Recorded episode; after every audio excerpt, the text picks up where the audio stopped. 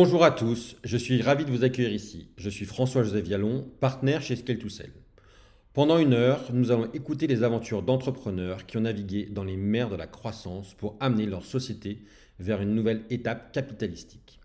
Qu'il s'agisse de cession, d'acquisition ou même de LBO, chaque épisode vous fera découvrir comment ils ont transformé leur société pour surmonter les défis qu'ils avaient face à eux. Dans notre série, nous plongerons en profondeur dans les récits de ceux qui ont mis en action leur vision pour en faire des réalités tangibles, dévoilant leur stratégie et les leçons apprises en chemin.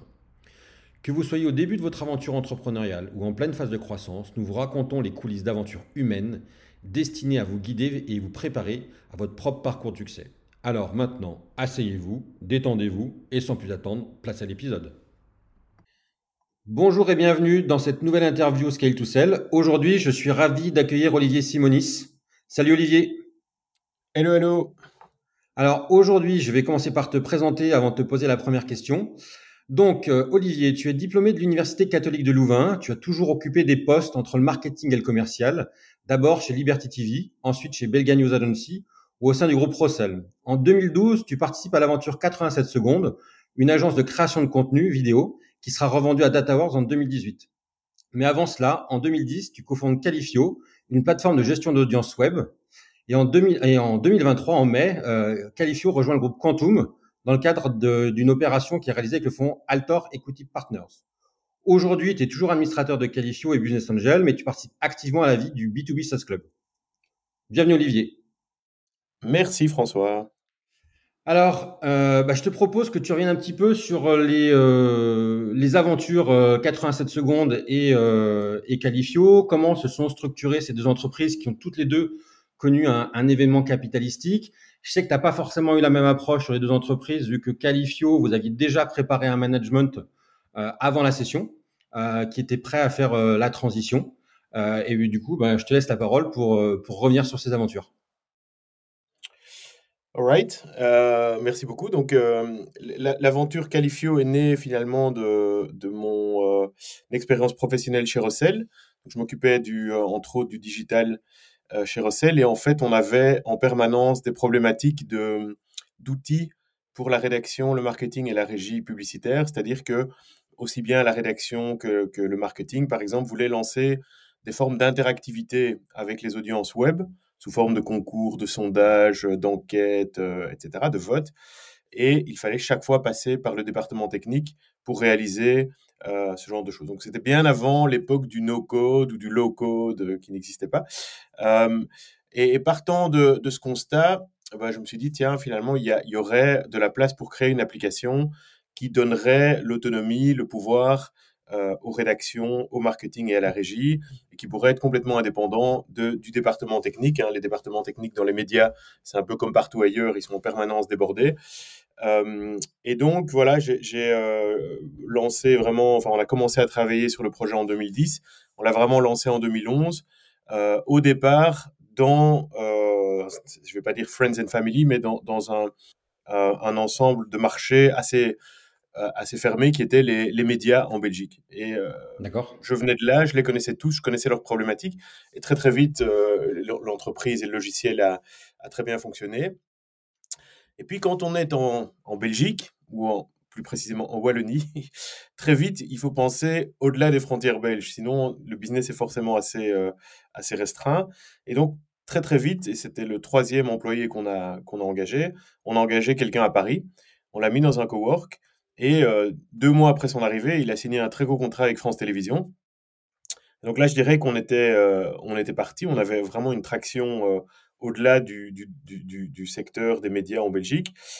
alors, on a construit Qualifio un peu step by step. Hein, finalement, on, a mis quand même 12 ans à, entre la création, le lancement et la session. Donc, c'est pas une aventure quand même sur, sur quelques années je dirais qu'il y a vraiment eu trois grandes phases euh, dans la société. Une, une, phase où on a été euh, complètement bootstrapped.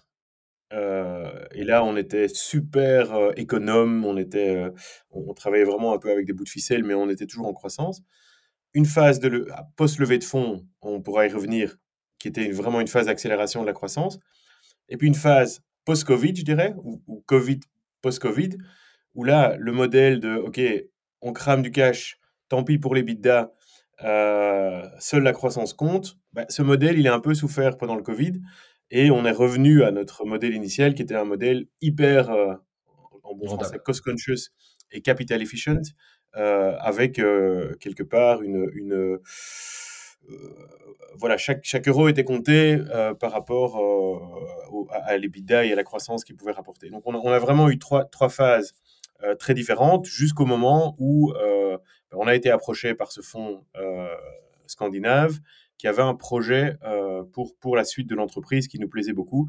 Et après des mois de discussion, hein, ça prend toujours quelques mois, on, y reviendra, on a décidé de, de, faire le pas et de, quelque part, de céder, de céder l'entreprise. Donc, voilà, Califio, ça a été une. Oui. Dans, dans, cette aventure, donc tu dis on, c'est que tu avais un associé ou des associés peut-être? Alors, dès que, si tu veux, quand, quand j'avais eu l'idée de, j'étais chez Russell, je me suis dit tiens, il faut vraiment une, une, plateforme technique pour faire ça. Ben moi, je suis pas, j'ai pas un profil de développeur. Je suis, j'ai un profil business, finance, marketing commercial. Et donc, quelque part, j'ai trouvé mon cofondateur qui était un développeur internet, un développeur web, et on s'est associés pour être tous les deux cofondateurs de Califio, avant d'être rejoint quelques mois plus tard par un, business angel avec qui j'étais aussi dans, dans, 87 secondes, qui est Olivier Verdun. Et avant d'être rejoint, du coup, en 2000, début 2018, par deux fonds euh, qui, ont, qui ont investi dans, dans, la société au cours, au cours de la levée de fonds. Sans oublier, évidemment, bah, le management et le CEO actuel, Quentin, euh, qui, qui, a rejoint l'aventure aussi et qui a été aussi euh, capitalistiquement intéressé avec un, système de, de Warren. Donc, euh, donc voilà, ces deux personnes au départ, mais assez rapidement complétées par un business angel, des fonds, le management, etc. C'est toujours un travail. Entre cette équipe initiale et, et Califio aujourd'hui, il y a combien de personnes qui ont rejoint toute l'aventure au total? C'est combien de personnes aujourd'hui Califio Alors aujourd'hui, c'est à peu près 80 personnes. Euh, qui sont euh, répartis sur différents pays. Hein. Le gros des troupes, il est, il est toujours en Belgique euh, et toujours à Louvain-la-Neuve. on a évidemment une activité très très importante sur, sur la France avec un bureau à Paris, une activité importante sur l'Espagne, la Hollande et alors les pays nordiques, mais là on n'a on pas vraiment de, présence physique, et sur l'Allemagne aussi où on a, on, a une activité commerciale. Donc voilà, c'est à peu près 80 personnes et euh, toujours et dans tous, par rapport à tous ces clients, est-ce qu'il y a des clients que toi tu aurais jugé comme étant des accélérateurs de business? Tu as parlé du contrat France Télécom, France Télévisions qui était euh, signé par le, directeur commercial France, mais euh, est-ce qu'il y a d'autres clients comme ça qui ont été des accélérateurs et qu'est-ce que ça vous a apporté en fait? Oui, alors ça c'est très important. Au départ, on s'était vraiment focalisé exclusivement sur les médias. Donc euh, la presse écrite, euh, les télés, enfin le multimédia, simplement parce que tous les deux, mon cofondateur et moi, on venait d'un univers média et donc on connaissait l'écosystème très très bien. Et, finalement, c'était des problématiques d'animation de, et de qualification d'audience que les médias avaient de manière très forte, mais au fil des années, on a commencé à voir un peu au départ, c'était un peu par accident, mais des clients non médias pourquoi? Parce que bah, toute entreprise aujourd'hui qui a, qui a du contenu, qui a une audience, bah, elle souhaite animer son audience, elle souhaite la qualifier et quelque part, elle, souhaite développer des relations directes entre, entre elle, entre ses produits et son audience. Je dirais que le, le, le, client qui a, qui a été très très important pour nous, ça a été Nestlé, dans le sens où on a vraiment commencé tout petit avec Nestlé en Belgique, qu'aujourd'hui on a un contrat mondial avec Nestlé. Et en fait, on s'est rendu compte que au niveau des, entreprises FMCG, Fast Moving Consumer Goods, il y avait effectivement une énorme volonté de se rapprocher de ces acheteurs, de ces consommateurs, de mieux les connaître, de pouvoir interagir avec eux de manière personnalisée, via mail, via les réseaux sociaux, via les applications, etc. Et donc, ça nous a ouvert quand même toute une perspective euh, intéressante dans le sens où autant les médias ont, tendance à être des entreprises relativement nationales. Hein, si on regarde les gros groupes médias, en général, à quelques exceptions près, ils, euh, limitent leurs activités à un, voire deux, trois pays. Autant les, grosses sociétés FMCG sont des, des, des, colosses en général mondiaux. Et donc ça, nous ouvrait une perspective de finalement pouvoir, pouvoir, pouvoir faire un rollout de, notre plateforme, non pas sur un pays, mais sur 150 pays. et du coup, avec évidemment beaucoup d'impact bah, sur les fonctionnalités de l'outil, euh, d'être euh, capable de gérer beaucoup de marques, beaucoup de langues différentes, beaucoup d'utilisateurs différents, euh, de pouvoir séparer les univers de marques, etc.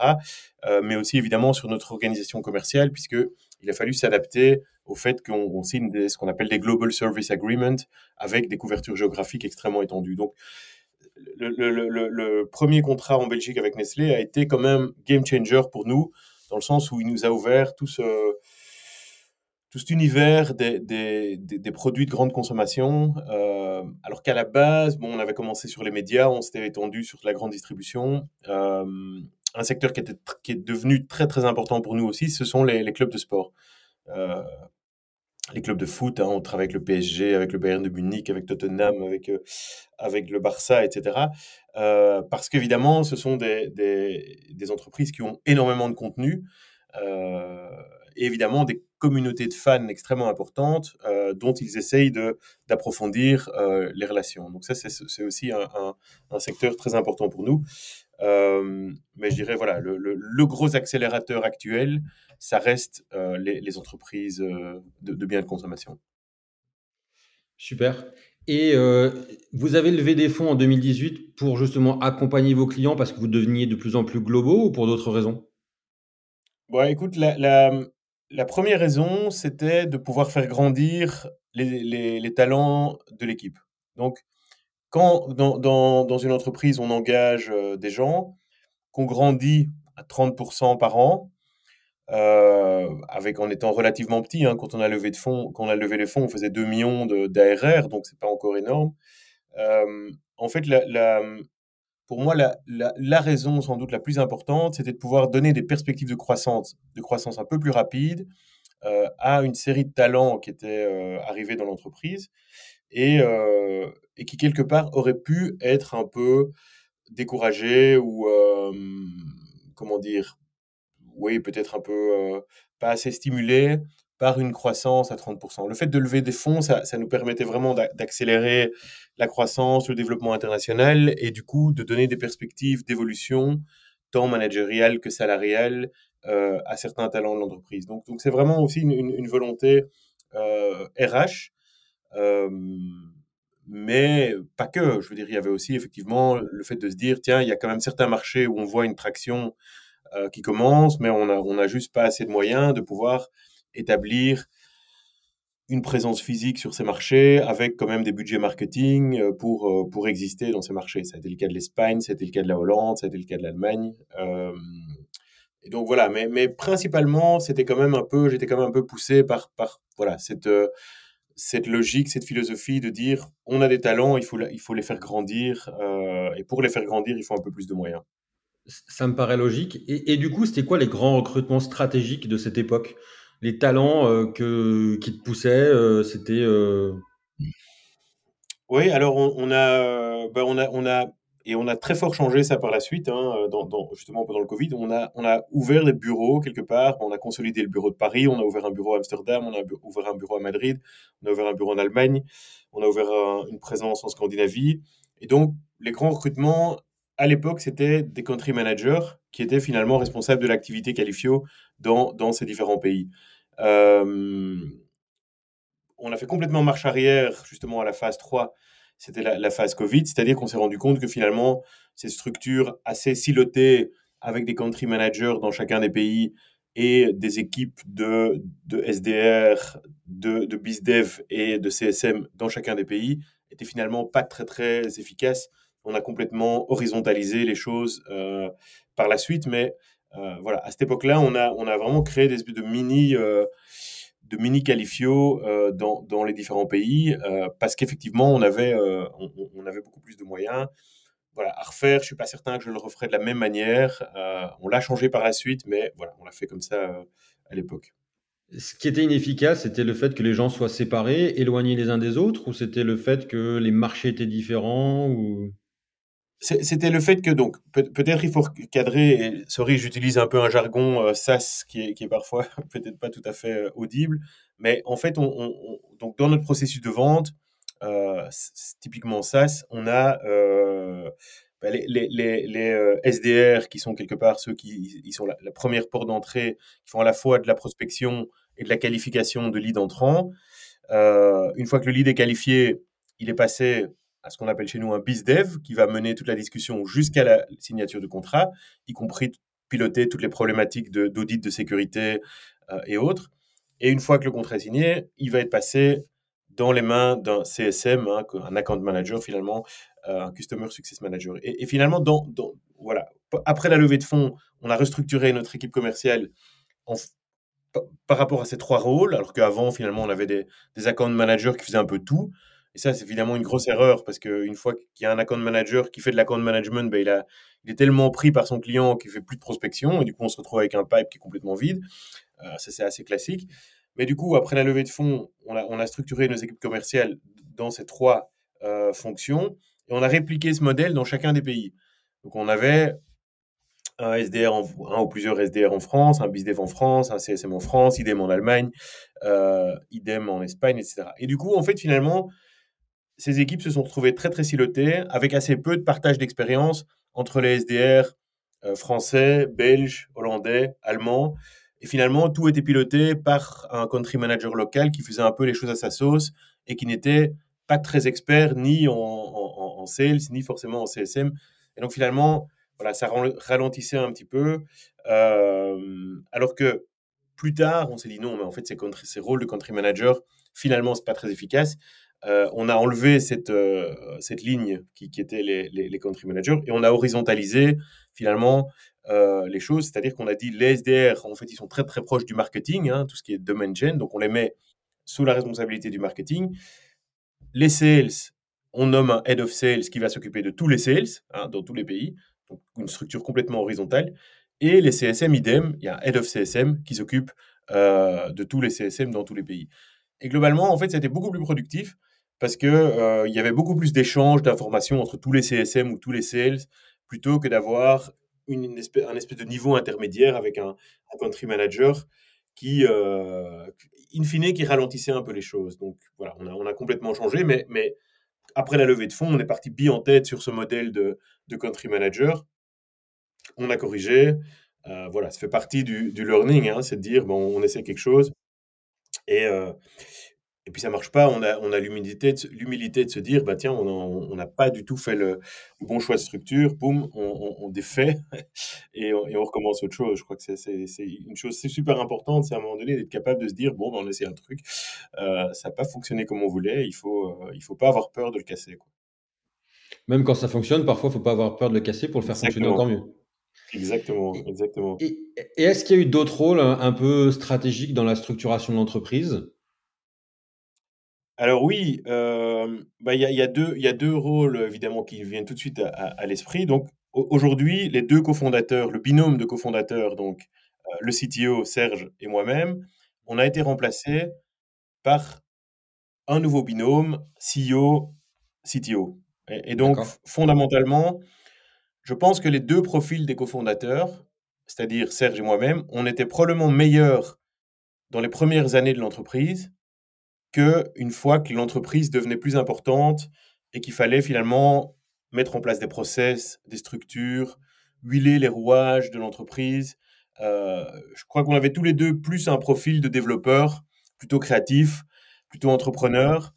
Et voilà, on s'est rendu compte tous les deux euh, qu'il y, aurait eu moyen de trouver meilleur que nous dans les jobs respectifs de CEO et CTO. Et donc, quelque part, on a mis en place à partir de 2019, euh, au niveau technique et au niveau CEO, des plans de transition euh, qui ont duré quelques années. Hein, ça a été bien préparé. Euh, les, clients, les employés, les actionnaires ont été, ont été évidemment briefés et ont suivi. Mais ces plans de transition ont fait que aujourd'hui, ni mon fondateur technique Serge, ni moi-même sommes encore opérationnellement aux manettes de l'entreprise.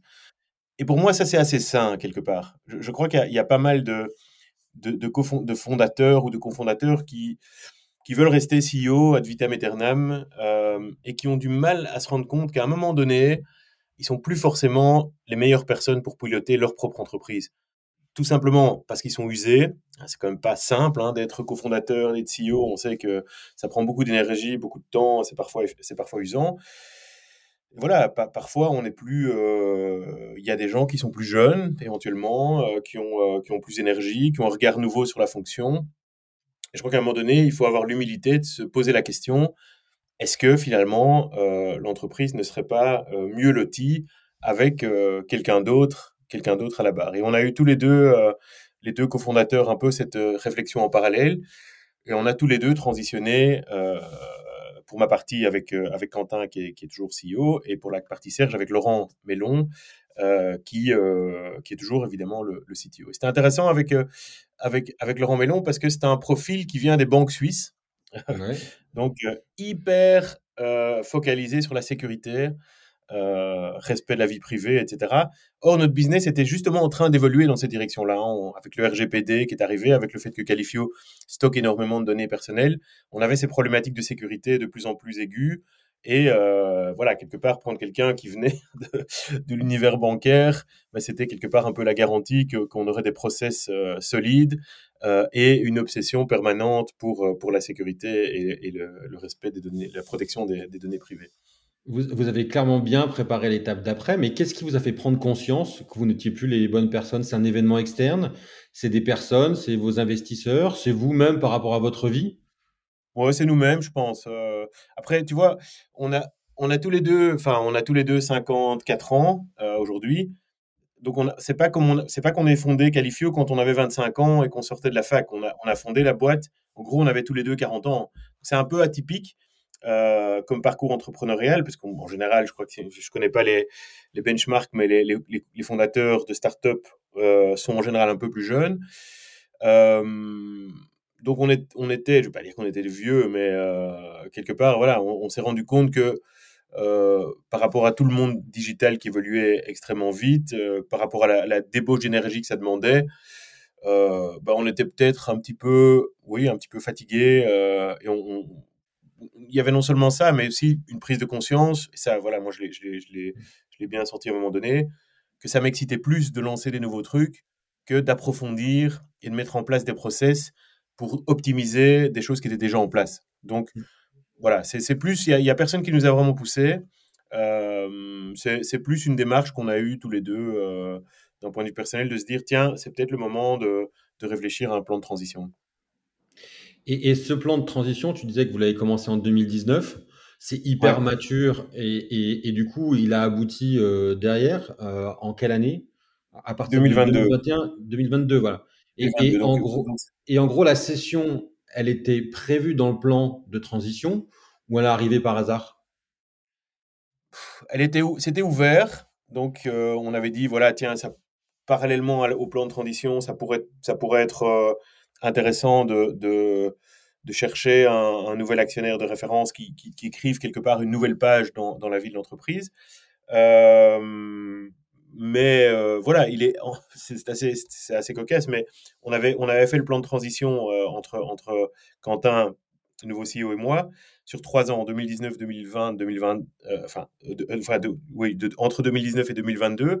Et moi, je terminais quelque part en 2022, l'été 2022, et c'est à ce moment-là qu'on a rencontré le fonds scandinave, et donc on a, moi j'ai quelque part prolongé mon, ma mission en, gérant les relations et les, négociations avec le fonds suédois, là où Quentin pouvait se focaliser plus sur le day-to-day du business. Donc ça s'est plutôt bien mis en fait. Euh, et euh, voilà, et ça aboutit effectivement 8-9 euh, mois plus tard à l'acquisition. et du coup, voilà, c'est toujours Quentin qui est aux manettes de l'entreprise et moi, évidemment, je suis, je suis beaucoup plus en retrait. Est-ce que dans toute cette croissance de l'entreprise, il y a des outils que vous avez mis en place qui ont été structurants euh, et qui justement ont, fait qu'au moment de la session, euh, bah, un acquéreur qui est venu ouvrir les livres, euh, faire ses due diligence, quand il a regardé un peu l'organisation, s'est dit, bah, en fait, Califio, c'est une boîte qui est bien structurée et ça, a et ça a facilité la transition. Ouais, ça c'est hyper important, hyper, hyper important. On, est, euh, et c'est aussi euh, une, une des grandes forces de Quentin, le nouveau CEO, c'est d'être obsédé, mais dans le bon sens du terme, par euh, les outils, les process et la transparence. C'est-à-dire que depuis le début, on, a, par exemple, un reporting financier euh, sur les, KPI les plus importants du SaaS, un reporting financier live alors, c'est vraiment du basique. hein. Parfois, il faut pas faire très compliqué, mais c'est euh, des Google Sheets avec un Google Data Studio qui plug dans les Google Sheets et qui montre en permanence des graphes de, MRR, de churn, euh, de CAC, etc. Mais il n'y avait pas que ça. Donc, on, a eu quelques outils qui ont été vraiment structurants. La mise en place de Notion, par exemple, qui est une plateforme de documentation. Et euh, globalement, qui est devenu un peu le centre nerveux euh, de, de- de- de l'entreprise, dans le sens où tout ce qu'on fait doit être sur Notion. C'est-à-dire que euh, la, la phrase qu'on dit un peu en rigolant chez nous, c'est If it's not on Notion, it does not exist. C'est-à-dire que l'ensemble de tous les process de la boîte, n'importe quel process, de A à Z, est sur Notion. Par exemple, les process de, on, est très, très, très, très orienté RH hein, chez nous. Donc, tout le, l'employee life cycle, on, a pris le temps de s'asseoir et de dire c'est quoi le, le, le cycle de vie d'un employé qualifié du moment, à partir du moment où il envoie son CV jusqu'au moment où il quitte et il fait son, son entretien d'offboarding, par exemple. Et ça va même plus loin parce qu'il y a même la partie alumni ex qualifio. Donc, et, et là, on a quelque part modélisé, hein, c'est un grand mot, mais chaque étape en disant, ben voilà, tiens, la personne signe son contrat, elle va commencer dans deux mois. Qu'est-ce qui se passe pendant ces deux mois? Ben oui, il y a son futur boss lui envoie un mail toutes les semaines, on lui envoie une, carte postale, euh, on lui envoie déjà des trucs à lire. Il arrive le premier jour, euh, il a une réunion avec telle et telle personne. Après trois heures dans la boîte, il a un premier check avec le RH pour savoir si ça se passe bien. Après trois, après trois jours aussi, après trois semaines aussi. Enfin, on a tout, tout, tout. Euh, on a créé des playbooks justement dans Notion pour absolument tout. Alors, ça peut paraître un peu de l'over-engineering, mais ça a, permis, de, de, de, de hyper structurer finalement tout ce qu'on fait et de scaler relativement facilement parce qu'on avait les playbooks pour à peu près tout. Euh, bah, hyper facilement, je dis relativement facilement, non, c'est toujours compliqué, hein, mais, mais voilà, il y a plein d'outils qui, qui, sont, qui sont clés. Hein. On a Slack, évidemment, euh, qui, qui, était, qui est aussi le système qui permet que tout le monde communique surtout en permanence. On a HubSpot qui permet de, de, d'avoir n'importe quel lead qui, qui entre euh, en visitant le site ou en téléchargeant un white paper et on va, on va quelque part le, le nurturer euh, tout au long de son parcours chez nous. Enfin, on, voilà, on a mis sur, sur pied quand même une série de piliers d'outils qui sont, euh, qui sont hyper importants euh, pour, pour, pour l'efficacité finalement de, de l'entreprise. Donc ça, c'est très, très structurant. Et alors, le deuxième élément qui est, qui est archi important, c'est la culture d'entreprise. Ça, c'est vraiment... Tu anticipes ma enfin, question. dire- oui, sorry, je te je coupe un peu Non, le pied, mais je veux dire, voilà, moi, je suis un im- immense fan de cette phrase qui dit euh, Culture eats strategy for breakfast. Donc, voilà, on peut avoir la meilleure stratégie du monde. euh, si on n'a pas la bonne culture, ça marche pas, tout simplement. Et la bonne culture, bah, ça passe par bah, des bons recrutements, euh, respecter les gens, être hyper transparent, être à l'écoute, s'assurer que chacun progresse. euh. Et ça, on a été, on a été euh, obsédé par ça euh, dès le début. Pourquoi on a été obsédé par ça? Parce que et Serge et moi, comme on avait déjà 40 ans, on avait déjà eu des expériences professionnelles où on n'avait pas été du tout aligné avec la culture d'entreprise et les valeurs de nos employeurs précédents. Pas chaque fois, mais on avait eu des, des, des, des, des- mauvaises expériences, mais des expériences professionnelles où, où on sentait qu'on n'était pas aligné. Et, euh, et on s'était dit tous les deux, non mais nous on veut, si on fait notre boîte, on veut que cette boîte soit complètement euh, le, le reflet de nos propres valeurs, finalement, et que la culture d'entreprise soit la culture d'entreprise de la boîte dans laquelle on a toujours rêv- rêvé de bosser. Et donc, on a été très, très attentif à ça dès le début. On a, avant même de faire un business plan, on a, on a, on a listé les valeurs qui étaient importantes pour nous. Quand on a commencé à penser au projet d'entreprise, on a d'abord pensé valeurs avant de penser Excel. Ça, c'était vraiment important. Et dans tous les recrutements qu'on a fait, on était obsédé par la question, est-ce que cette personne va fitter dans nos systèmes de valeurs, dans notre culture, voilà. Et, ça, ça a été absolument, absolument clé dans, je pense, dans dans le succès de la boîte, mais aussi dans le fait que euh, bah, les gens s'y sentaient bien et que, et que ça, voilà, ça a créé quelque chose d'un peu spécial. Les gens avaient quand même l'impression euh, de travailler dans une boîte un peu spéciale avec euh, voilà, plein de choses qu'on faisait. Les gens pouvaient amener leurs, leurs pas si original que ça, mais leurs animaux au bureau. Par exemple, voilà, on avait, on avait toujours un ou deux chiens, parfois un ou deux chats au bureau qui, qui, qui, qui, étaient là et, les gens évidemment étaient très contents de pouvoir, de pouvoir. Tant que les chiens et les chats s'entendent bien. Voilà, peut, peut toujours être délicat, mais. donc voilà, le, le, pour moi l'aspect culture, l'aspect voilà process évidemment, tools dont on parlait tout de suite, c'est important. L'aspect culture, euh, bah c'est absolument clé. C'est, voilà, tellement important pour, euh, pour grandir, pour, pour, pour, pour échanger, pour, euh, pour que les gens se sentent bien, pour que les gens restent, pour créer justement une, une, une, entreprise où les gens ont envie de venir travailler. Enfin, voilà, la culture, c'est essentiel. la, la, culture, on, on comprend que c'est quelque chose que vous avez mis en place depuis le début, auquel vous avez réfléchi depuis le début. Les outils, c'est quelque chose, et les process, c'est arrivé progressivement. Mais pour la vie de la culture, comme pour la mise en place des outils, vous êtes fait accompagner ou c'est quelque chose que vous avez piloté vous? Euh, Alors, pour la culture, dans un premier temps, non, parce que c'est quelque chose qui était assez organique. Hein. Alors, après, en 2018, on s'est dit, tiens, il est, il est temps, qu'on était déjà beaucoup, il est temps de, de retravailler nos valeurs. Et donc là, on s'est fait accompagner, c'est-à-dire qu'il y avait, on, on, était toujours avec un peu le, les valeurs que les fondateurs avaient, euh, avaient, avaient, listées sur une serviette euh, avant de lancer la boîte. Et on s'est dit, tiens, il faut, il faut re-questionner ces valeurs. Et là, on a fait tout un exercice avec des consultants et des, des coachs RH. Et on est parti finalement de tous les employés, de tout, le storytelling qu'ils avaient euh, dans, dans, la boîte, pour finalement faire remonter des expériences, les catégoriser en valeurs. Donc on a, on a cristallisé euh, cinq valeurs, on les a écrites, on a créé nous-mêmes un storytelling autour, et puis on les a déclinées dans ce qu'on appelle un culture code, c'est-à-dire qu'on peut trouver sur notre site d'ailleurs, qui est euh, finalement, c'est bien des valeurs, mais ça peut être un peu abstrait. C'est quoi vivre ces valeurs au quotidien euh, chez Califio? Et donc, c'est qu'est-ce que ça veut dire cette valeur par rapport à mes relations avec mes collègues, ça veut dire quoi par rapport à mes relations avec les clients, etc. etc. C'est vraiment donner le, mode d'emploi au quotidien des, valeurs. Et pour ça, on a été accompagné euh, parce que c'était quand même un exercice qui était assez ambitieux, euh, mais qui a, qui a bien fonctionné. Pour les outils, euh, non, ça c'est vraiment, enfin c'est tout des ça, c'est rien de très original. Hein. Quand tu parles de Notion ou de Slack, finalement, beaucoup de startups mettent ça en place et pour ça, il n'y a pas vraiment besoin d'être d'être accompagné il faut parfois juste prendre un peu de distance par rapport à ces processus pour bien les modéliser, pour les architecturer et, pour les optimiser aussi. C'est peut-être là où, vous avez passé du temps. Oui, oui, bien sûr, tout à fait.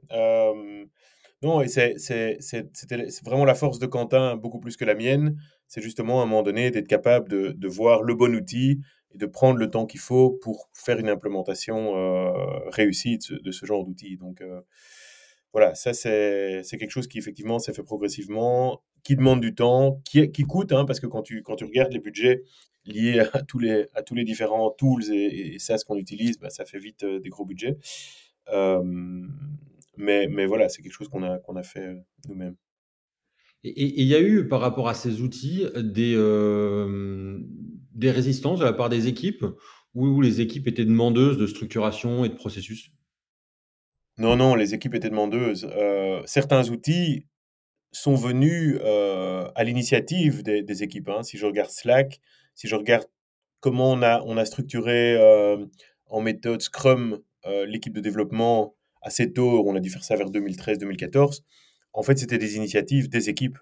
Donc, je dirais que oui, il y a, eu zéro résistance par rapport à ça. Au contraire, tu regardes par exemple les CSM, il y a un outil, on utilise un outil qui s'appelle Planet, qui est un outil spécialement conçu pour, euh, gérer des clients. Tous les CSM étaient demandeurs d'un outil adapté à leurs besoins. Euh, donc non, je dirais qu'aujourd'hui, il n'y a, plus vraiment de résistance euh, par rapport aux outils. Au contraire, à partir du moment où les outils facilitent la vie et, rendent euh, les, activités des uns et des autres plus efficaces, il n'y a, pas vraiment de résistance. Euh, comment les, équipes ont, vécu le fait qu'à un moment tu prennes du champ par rapport à, l'opérationnel? Ça ne doit pas être forcément facile. Elles sont, certains ont dû signer un peu sur ta personne quand ils ont rejoint Califio, mais en voyant que progressivement tu prenais du champ. Puis après, en fait, avec euh, cet adossement, euh, comment les équipes ont vécu ça? Ouais. écoute, le, le, process a été tellement long, quelque part, et tellement évolutif, puisque c'est un process, comme j'ai dit, hein, qu'on a, a planifié sur trois ans, et que la personnalité de, Quentin, qui m'a succédé, euh, a fait très vite l'unanimité aussi. Hein, donc, voilà, c'est quelqu'un qui, quand, on a commencé ce process, il était déjà dans la boîte depuis six ans. Donc, c'est pas comme si, tu vois, on avait, on avait été chercher un, futur CEO extérieur que personne ne connaissait. Donc, on a, on a, on a vraiment pris quelqu'un qui était un des premiers employés de la boîte aussi, euh, avec qui j'étais totalement aligné, justement, sur des questions de valeur, de culture, de comportement, etc. Donc, ça, s'est fait très naturellement, en fait. Honnêtement, euh, il y a, eu très très peu de résistance parce qu'il y avait un partage de valeurs et parce que les choses ont été faites de manière extrêmement progressive et, extrêmement évolutive. Donc, donc non, non, il n'y a, a, pas eu de souci. L'adossement, bah, c'est toujours une question beaucoup plus compliquée parce qu'évidemment, quand tu regardes une boîte comme Califio, la plupart des gens beaucoup de gens qualifient représenter leur premier boulot avec une culture extrêmement forte, voire parfois un peu paternaliste. Euh, euh, et donc évidemment, tout ce qui peut venir euh, bousculer potentiellement cette culture est de nature anxiogène. Donc voilà, donc c'est toujours un peu compliqué. On a beau avoir choisi un projet où justement la culture était, était, était préservée. C'est évidemment un, élément super important dans nos discussions avec, euh, avec les Scandinaves. Malgré tout, évidemment qu'il y a toujours, il y a toujours des inquiétudes. Ça, c'est clair. Et il y a toujours, évidemment, une, on peut pas, on peut pas être naïf en se disant que, que tout projet de rapprochement va laisser la culture entièrement euh, préservée. Il y a quand même toujours, quelque part, euh, des, des, des, tensions sur, sur notre manière de faire et, notre culture. Ça, c'est inévitable. Avant d'être approché par Quantum, vous avez été approché par d'autres. Euh, d'autres et, qu'est-ce qui fait à la limite que vous avez donné suite à Quantum et pas aux autres? Euh, Écoute, on avait eu un très des très chouettes discussions euh, en 2000. C'était quand? 2019, justement, avec Axel Springer, qui était groupe média allemand. Là, le projet était très très bien, mais ça a été killé de leur côté parce que voilà, le gros private equity américain, KKR, est, est rentré dans leur capital et ils ont un peu changé leur, leur stratégie. Euh, qu'est-ce qui nous a convaincus dans ce cas-ci? C'est en fait le, le, une, une, approche qui, qui euh, justement, nous, nous permettait de grandir au sein d'un groupe plus important, avec plus de moyens, plus de synergie avec d'autres. Euh, tout en laissant le management, la marque, la culture, euh, autant que possible euh, en place. Donc c'était vraiment ça qui nous a, qui nous, qui nous a, qui nous a séduit. Euh, et je dois dire qu'en général, avec les Scandinaves, on, est plutôt, on est plutôt aligné et, en confiance au niveau des valeurs. Nous, en Belgique, on, a tendance à être hyper humble, à se moquer un peu facilement de nous. Euh, à être un peu low profile comme ça. Je n'ai jamais très très confiant dans nos capacités. Les Français, on n'est pas comme ça, on est d'accord. Voilà. Parfois, un peu différent. Donc, avec les Scandinaves, ils ont un peu le même genre d'approche, euh, très pragmatique et, et, un peu en, tout, en, tout en modestie que, que, nous pouvons avoir. Et voilà, ça, ça, ça matchait bien aussi euh, avec, avec nos, nos, voilà, notre culture et notre vision, notre vision de l'avenir. Et, du coup, euh, le process concrètement, comment il s'est passé? Vous êtes fait accompagner? Vous êtes allé voir uniquement les Scandinaves? Il y en a d'autres qui sont venus?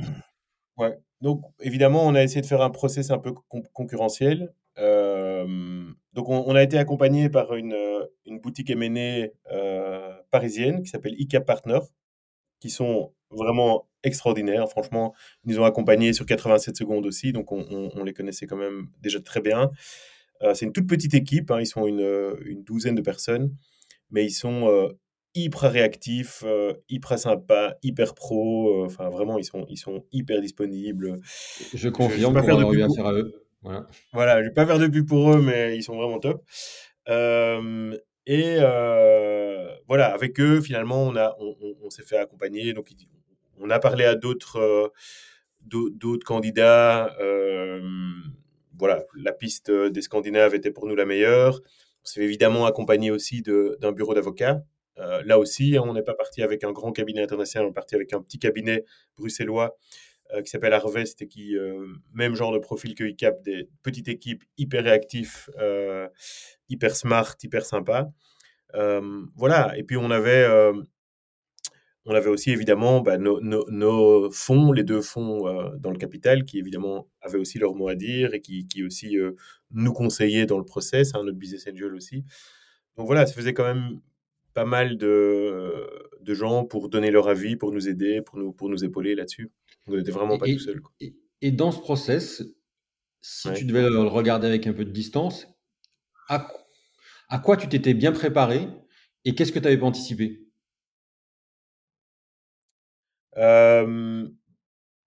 Alors, le, bon, on va, on va, on va. Il y, a, y, a, des éléments qui sont évidemment un peu plus confidentiels dans, dans, dans toutes les discussions, mais je dirais que les, les, on était préparé à une due deal. Et à partir du moment où, on avait dit, on a, on a des process très en place et des outils, etc., ça facilite grandement les choses.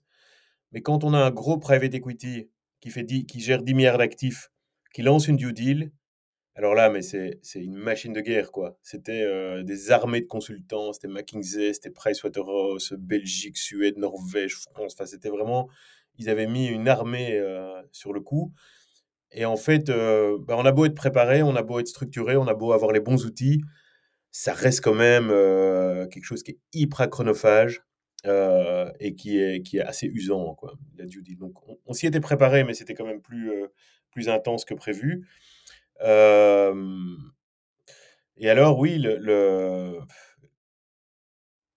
tout, le côté négociation du, contrat d'acquisition, du réinvestissement, parce que les actionnaires de Califio sont aussi, aujourd'hui, ils sont pour une partie réinvestis dans le holding Quantum. Donc, il y avait à la fois une partie acquisition au départ, mais discussion du réinvestissement euh, dans, dans, dans le, le, le, holding. Voilà, c'est long, euh, c'est lent. Il y a beaucoup de, pages, de contrats à discuter, beaucoup d'allers-retours, etc. Euh, donc voilà, il n'y a, rien qui nous a traumatisés ou, ou, extrêmement surpris. Moi, j'avais, j'avais déjà fait l'une ou l'autre opération, hein, notamment 87 secondes. Donc peut-être, voilà, la due deal et le fait que tout, tout est archi lent finalement. et globalement, on se dit, ben, ça c'est un process qui va prendre 4-5 mois, et finalement, ça a pris 10 mois quasi. Donc, c'est un, process qui est, un process qui est clairement hyper intense pour l'avoir vécu. Toi, tu t'étais préparé comment pour tenir le rythme, toi, perso? Tu t'étais mis des moments de sport, des moments de relaxation, ou au contraire Mais écoute, moi, perso, c'était ça allait tout à fait dans le sens où je n'avais pas à combiner la gestion de l'opérationnel et la gestion du projet d'acquisition ou de, cession. Étant donné qu'on avait déjà terminé notre, notre plan de transition, je ne vais, je vais pas dire que moi, gérer ce process, c'était mon full-time job, mais euh, je n'avais pas une boîte à gérer sur le côté. Donc, quelque mmh. part, euh, bah, c'était un peu une position de luxe, c'est-à-dire qu'on pouvait être hyper réactif, hyper préparé, dans le sens où, bah, moi, voilà, c'était mon activité quasi principale mmh. pendant des mois, c'était de, de, suivre ce process. Euh, donc, donc ça, ça, a été, oui, bah, parfois c'est énervant, c'est déstabilisant parce que évidemment il y a des discussions, etc. Mais en termes de, je veux dire en, termes de stress et, et d'impact sur ma vie privée, c'était tout à fait gérable grâce justement à ce fait qu'on, au fait qu'on s'était euh, réparti très, très clairement les, les tâches entre l'opérationnel et, et, le entre guillemets stratégique par rapport à ça. Euh, donc donc c'était c'était euh, voilà c'était c'était pas trop déstabilisant d'un point de vue euh, d'un point de vue privé honnêtement. Bon après c'est ça reste compliqué hein, parce qu'il y a beaucoup d'interlocuteurs à gérer. chez nous les, on avait on avait mis sur pied un plan de stock option où l'ensemble du personnel était euh, invité à souscrire au plan de Waran. Donc évidemment, ça fait beaucoup d'interlocuteurs autour de la table. Hein. Il y a non seulement, ben, on a parlé, hein, la boîte de M&A, les avocats, euh, les, les, fonds qui ont investi, le business angel, mon, mon cofondateur, le management, et puis tous les employés qui sont détenteurs de Waran et qui sont évidemment aussi partie prenante euh, dans, dans l'opération. Non seulement pour quelque part mmh. vendre leur part, mmh. mais aussi pour potentiellement réinvestir dans, dans, dans un holding. Donc voilà, c'est assez complexe. Euh, il y a beaucoup d'interlocuteurs à gérer, évidemment avec des facteurs humains qui sont, euh, qui sont souvent imprévisibles et, et euh, voilà, qui sont parfois des, des, des, des, des réactions des personnalités à gérer. Mais, mais voilà, globalement, moi, c'était, c'était mon activité numéro un pendant, pendant quelques mois. Donc, Mais du coup, j'imagine que la, la communication auprès des équipes de ce projet de rapprochement, elle a été beaucoup plus fluide. Et les équipes. Oui, euh, exactement. Mais écoute, nous, on a toujours eu une, euh, une communication hyper transparente sur, sur tout. Je veux dire, quelque part, je disais tout à l'heure qu'on avait euh, nos, nos, KPI SaaS qui étaient sur un, un mini-site Google Data Studio. C'est un exemple, ce Google Data Studio, il est disponible tant pour nos, nos actionnaires, notre conseil d'administration, que pour nos employés. Depuis toujours, moi, je suis parti du principe que ben, les gens, ils sont quand même adultes. Ils sont capables de, de processer une information, bonne ou mauvaise. Euh, il faut juste leur expliquer, la contextualiser, etc. Et donc, depuis, le premier jour de la boîte, euh, on, a, on a fait ce qu'on appelle des all hands, hein, donc des, des, des, calls mensuels avec, euh, avec tout le monde. Et on a, depuis toujours, toujours tout mis sur la table, c'est-à-dire les bonnes nouvelles, les mauvaises nouvelles, qu'est-ce qui marche, qu'est-ce qui marche pas, on a combien sur le compte en banque, on va encore pouvoir tenir combien de temps, euh, etc. Et donc, on avait depuis toujours cette culture euh, de la transparence. Quand on a fait la levée de fonds euh, en, en, 2018, bah, quand il y avait des, des, VC qui venaient au bureau, les employés, c'était pas oh, c'est qui ces mecs en cravate qui se pointent au bureau? Ils savaient exactement qui arrivait, qui venait, c'était quoi le profil du fonds, euh, et il savait très bien après, est-ce que c'était bien passé, pas bien passé, euh, euh, pourquoi, est-ce que c'était un bon candidat ou pas, etc. Enfin, je veux dire, depuis toujours, on a pris le parti de dire, bah voilà, on communique avec des adultes responsables et, et, on, est, on est hyper transparent. Donc, depuis le début, quand on a, on a commencé à parler avec, avec Quantum, on a été hyper transparent sur, euh, sur les discussions, qui ça pouvait mener. Comme ça a pris du temps, ben, on faisait régulièrement des updates en disant, ben voilà, là on en est là, là ça coince à ce niveau-là, là ça va peut-être pas se faire, ou ça va quand même se faire, etc. Donc, c'était pas une surprise, c'était quelque chose qui a été... Euh, depuis toujours, on a ce mode de communication euh, très très transparent avec, avec tout le monde. Donc voilà, on a, on a continué quelque part dans notre dans notre philosophie de, de, de, partager, euh, de partager toute l'info. Et, et, et, pour toi, en fait, là, sur l'aboutissement du processus, euh, quel pourcentage qui dépend de la préparation que vous aviez fait avant? Est-ce que tu penses que si vous n'étiez pas autant structuré, il y aurait eu cette sortie, enfin, il y aurait eu cet adossement industriel? Ou c'est parce que vous êtes bien structuré qu'en fait vous avez attiré l'œil d'un quantum pour venir vous voir et, et venir euh, grossir avec vous? Euh, euh, plein, c'est compliqué hein, ça comme question parce que parce que je crois que quand quand tu veux à un moment donné euh, trouver justement un, candidat euh, acquéreur,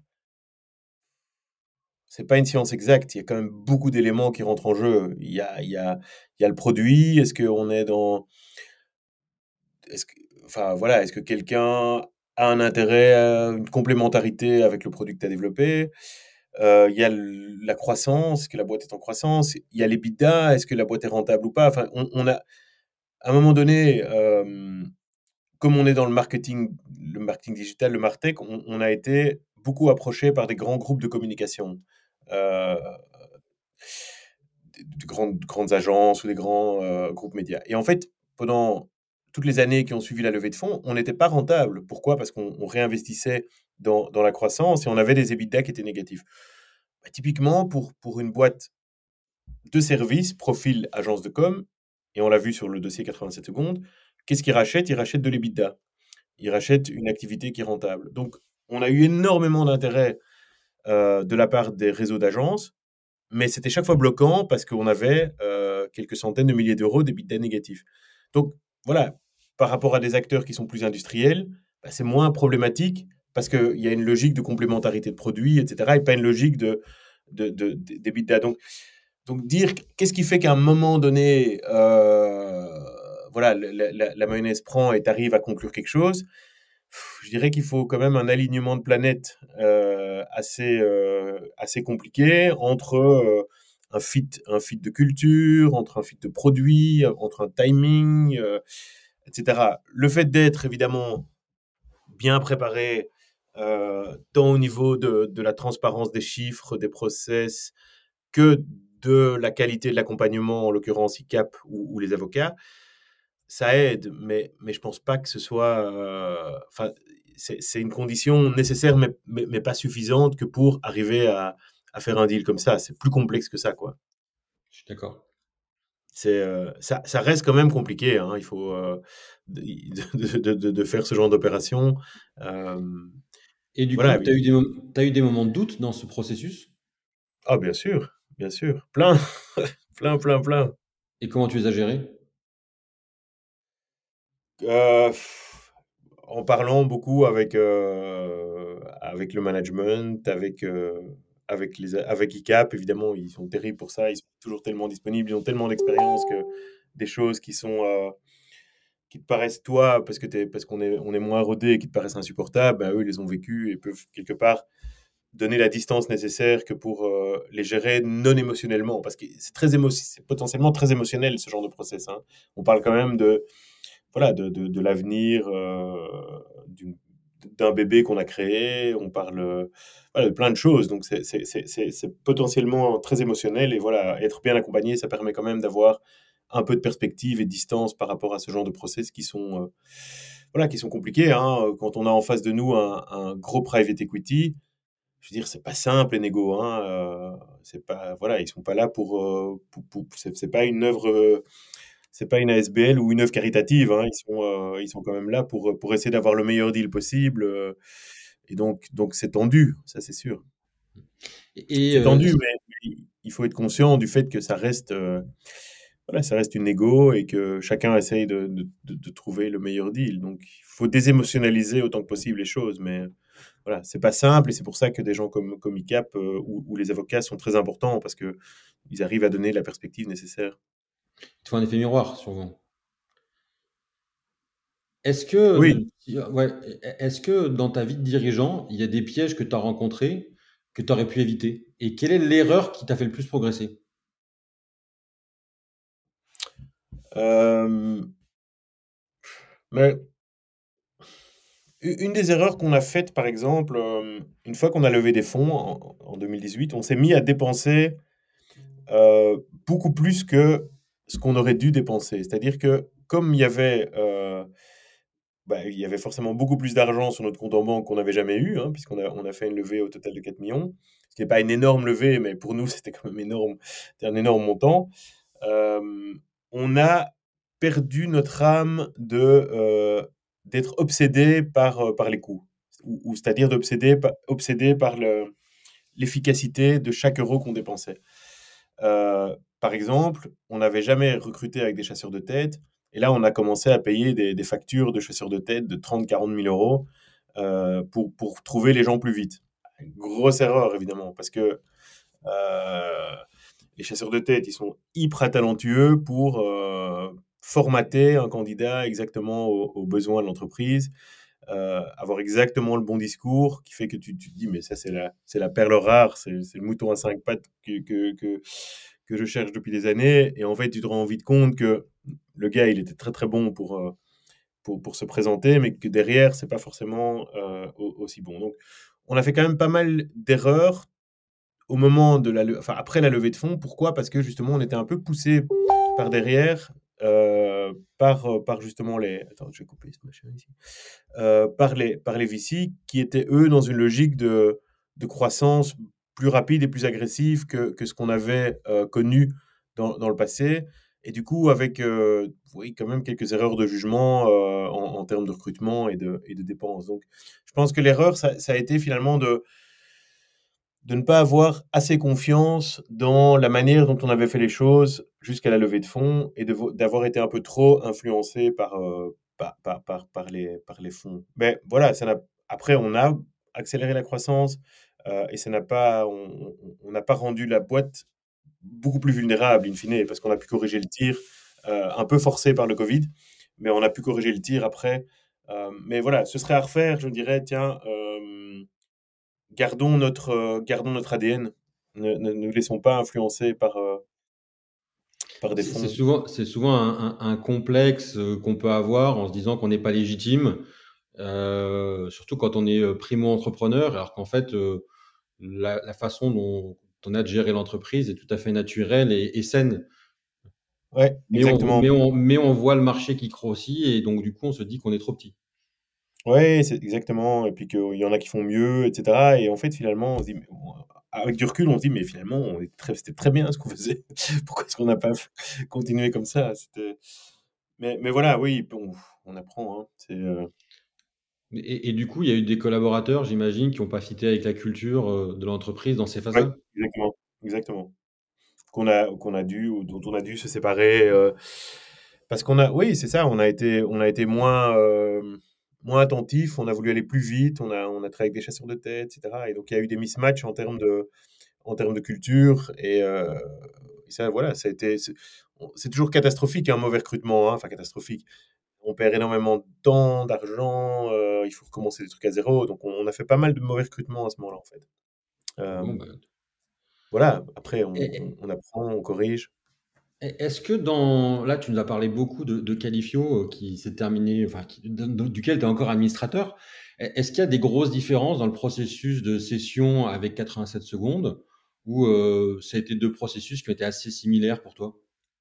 Ouais, Le processus de 87 secondes a été beaucoup plus fluide. Euh, dans le sens où l'acquéreur DataWorks, ce n'était pas un financier, ce n'était pas un énorme fonds de private equity, c'était vraiment des industriels avec une stratégie d'acquisition extrêmement claire et quelque part, le, business était un peu plus simple dans le sens où il y avait beaucoup moins de parties prenantes. il n'y avait, il avait pas de logique de réinvestissement derrière. Donc voilà, ça a été beaucoup plus fluide. Moi, j'étais beaucoup moins impliqué hein, que, que dans, dans Califio. J'étais beaucoup moins à la manœuvre. après, évidemment, 87 secondes, on parle euh, d'une, boîte de service, une agence vidéo. Donc, quelque part, les, les clés de valorisation de la boîte sont, sont totalement différentes qu'une boîte euh, SaaS. Donc, ça, c'est une grosse différence, mais voilà, c'est juste une différence sur le, sur le, le modèle de valorisation. Euh, non, je dirais un processus plus fluide parce que beaucoup moins d'intervenants et de parties prenantes que, que dans le cas de, de Califio. Là, on est presque à une heure d'interview. Euh, et, pour conclure, euh, quel serait le seul conseil que tu donnerais à quelqu'un qui veut se lancer dans l'aventure entrepreneuriale? Euh, Il y, en a plein. Hein. Et si tu peux en choisir un? Ouais. Un, truc que je conseillerais quand même, quand, on, on, fait une due deal, on reçoit une liste de choses qu'il faut de documents et de process qu'il faut avoir au carré pour, pour la due deal. En fait, je crois que je, demain, si je dois lancer une nouvelle boîte, et j'y pense, pense et j'y travaille, je commencerai directement au, premier jour avec cette liste de due deal en me disant voilà, ça c'est ma feuille de route. Il faut, en termes de process, de tools, il faut rien que moins que ça dès le premier jour. Parce que souvent, en fait, tu, lances une boîte, tu fais un peu les trucs euh, un peu de manière euh, cow-boy, intuitive, etc., sans du tout se soucier des process, des contrats, les trucs sont pas du tout au carré, et tu le payes x 10 beaucoup plus tard. Si, si dès que tu commences, tu es dans le mindset en disant il faut vraiment que tout soit au carré, que je, ne fasse pas un deal où il n'y a pas un contrat, euh, signé. Parce qu'évidemment, quand tu, tu lances ta boîte, le nombre de trucs que tu fais où as pas le contrat n'est pas vraiment complètement carré, euh, etc. Enfin, je prends cet exemple-là, mais il y en a plein d'autres. En fait, je dirais non, non, c'est chiant, mais c'est pas, c'est pas, c'est pas anodin. Faites les choses de manière euh, rigoureuse, structurée, cadrée depuis le premier jour. Voilà, c'est pas le conseil le plus sexy qu'on pourrait donner, mais en tout cas, je, je, commencerai, je commencerai là-dessus. Et sinon, oui, de, se faire confiance, hein, évidemment, euh, par rapport à, l'expérience qu'on décrivait un peu plus tôt, où on est, on est, on se dit ah tiens, mais finalement on devrait faire un peu différemment parce que le VC nous a dit qu'il fallait aller plus vite là-dessus, etc. Faisons-nous confiance, vraiment. Euh. Et aussi peut-être un truc qui était, qui était, sorry, hein, c'est le troisième conseil, mais tu m'as dit pas mais euh, nous, nous en fait, on a, on parlait tout à l'heure de, de peut-être de mauvais recrutement parce que quelque part poussé par des VC avec des chasseurs de tête. On a recruté des gars qui étaient assez seniors. Pourquoi? Parce que les VC disaient, tiens, ils sont assez seniors, donc ils vont être tout de suite opérationnels. Et pour certains, il y a eu des mismatchs de culture. Les plus gros succès dans la boîte, ou parmi les plus gros succès, en termes de développement personnel, euh, et de, ça a été des jeunes qu'on a pris quasi à la sortie de l'école, euh, ou qui avaient peut-être un ou deux ans d'expérience, et qu'on a fait grandir dans la boîte euh, avec les bonnes valeurs, avec euh, l'alignement de valeurs, etc. Et, donc aujourd'hui, je pense que, enfin moi, comment je vois les choses en termes de RH, c'est faisons confiance aux jeunes. Parfois, effectivement, un gars qui sort de, de la fac, une fille qui sort de la fac, elle a peut-être pas toute l'expérience euh, qu'on voudrait, mais la capacité, la vitalité, la capacité d'adaptation, d'apprentissage, elle est souvent hyper, hyper surprenante. On avait des jeunes qui ont, qui, ont, qui ont performé, qui se sont éclatés dans la boîte et qui ont grandi, mais à une vitesse incroyable, euh, et qui très vite, finalement, ont rattrapé euh, en termes de, skills, en termes d'adaptabilité, euh, en termes de capacité de travail, des gars qui avaient, ou des filles qui avaient 10-15 ans d'expérience. Donc, faites confiance aux jeunes, ça c'est vraiment super important. Je partage complètement ce point-là. Je trouve qu'effectivement, les, les profils à potentiel, souvent, font beaucoup plus grandir l'entreprise que les profils avec expérience. Parce qu'en fait, ils ont un œil neuf. Là où les profils d'expérience va, va vouloir refaire ce qu'il a déjà fait ailleurs. Ils vont arriver parfois avec leurs mauvaises habitudes, en fait. Euh, donc oui, les jeunes, ça a été, euh, ça a été incroyable pour, pour, pour la croissance, pour, pour la culture, euh, etc. Franchement. Il y a une question qu'on pose à tout le monde, c'est la compétence clé pour devenir entrepreneur. Pour toi, c'est laquelle? Si, tu, si on doit en avoir qu'une seule euh, écoute, j'adore cette phrase de Churchill qui dit La réussite, c'est aller d'échec en échec avec enthousiasme. Et donc, c'est une forme de volontarisme ou de résilience, si on veut prendre un mot un peu plus à la mode. C'est dire Bon, bah, de toute façon, on va, on va se planter tous les jours sur quelque chose, mais on est volontaire et on, veut, y, on veut y arriver, on sait qu'on va y arriver. On est positif. C'est cette espèce d'esprit hyper positif, hyper volontaire, de se dire, c'est pas grave, prendre le positif, on y va, on apprend. Hein, c'est, euh, tu vois, c'est la, phrase aussi, euh, c'est, you never lose, either you win, either you learn. mais c'est vrai, c'est, la même chose. Hein, c'est, cette espèce de, de volontarisme. Il y a, il y a, quand tu lances une boîte, tu, tu, tu le sais aussi, François, tous les jours, on a une merde. Quoi. Il y a ah, toujours un truc Moi, je dis, c'est 15 claques pour un bisou, hein, euh, être entrepreneur. Ouais, mais exactement. Et, et, en fait, c'est toujours, mais finalement, cette, cette merde, comment tu la gères et qu'est-ce que tu en fais derrière? Euh, Voilà. Et il y a, y a, plein de bonnes raisons d'arrêter, de se dire, oh, finalement, bah, tant pis, ça marche pas, je vais faire autre chose, etc. Mais non, à un moment, c'est dire, non, mais c'est pas grave, on continue, on avance, ça va marcher. Euh, je suis convaincu. Donc, ce, ce volontarisme, pour moi, bon, il y a, plein d'autres choses hein, qui sont importantes, mais, mais ça, c'est vraiment pour moi la clé. C'est absolument la clé, c'est de croire à son projet, de croire que ça va mener à quelque chose. Bah, écoute, Olivier, je trouve que tu incarnes vraiment ce volontarisme, cet optimisme. En tout cas, moi, cette heure que j'ai passée en ta, en ta compagnie, j'ai trouvé que tu l'avais vraiment transmis. Euh, c'était euh, hyper agréable parce qu'en fait, on, sent qu'il y, a, y a ça chez toi et que, et que tu, tu l'as vécu dans ton parcours d'entrepreneur. Euh, un grand merci pour, pour ce témoignage. Je pense que les auditeurs euh, vont apprécier. Où est-ce qu'on peut te contacter et, euh, et pourquoi te contacter? Alors, moi, je suis toujours super réactif à tous les entrepreneurs qui ont des projets. Donc, tu l'as dit au début, j'ai la casquette de business angel, donc je vois plein d'entrepreneurs. voilà, je prends des tickets aussi dans, dans des, petites boîtes, mais j'aime bien, bon, un, qui a un fit humain, un fit de valeur, ça, vous avez compris que c'était super important, euh, et aussi que, que je puisse amener de la valeur, quelque part, si c'est un truc où, je, que, je connais pas du tout, c'est parfois plus compliqué. S'il y a un fit et que j'estime que je peux amener un petit peu de valeur, hein, en, toute, en, toute, humilité, euh, ça m'intéresse. Donc voilà, pourquoi me contacter? Bah, Si quelqu'un a un super projet euh, qui veut développer et il veut un peu de conseils, un peu de cheveux gris, un peu de, un peu de voilà. Je, je pense qu'il y a des missions de Scale to Sell où on va faire appel à toi et à ton expérience. N'hésite pas, avec grand plaisir. Et donc voilà, je peux être joint à olivier.califio.com. D'accord. Pas le moindre problème. Ou sur LinkedIn, peut-être? Ou sur LinkedIn, évidemment. Bien sûr. Ok. Bon, bah super. Écoute, Olivier, un grand merci. Puis à très bientôt. Merci à toi. Merci à toi. Et à bientôt.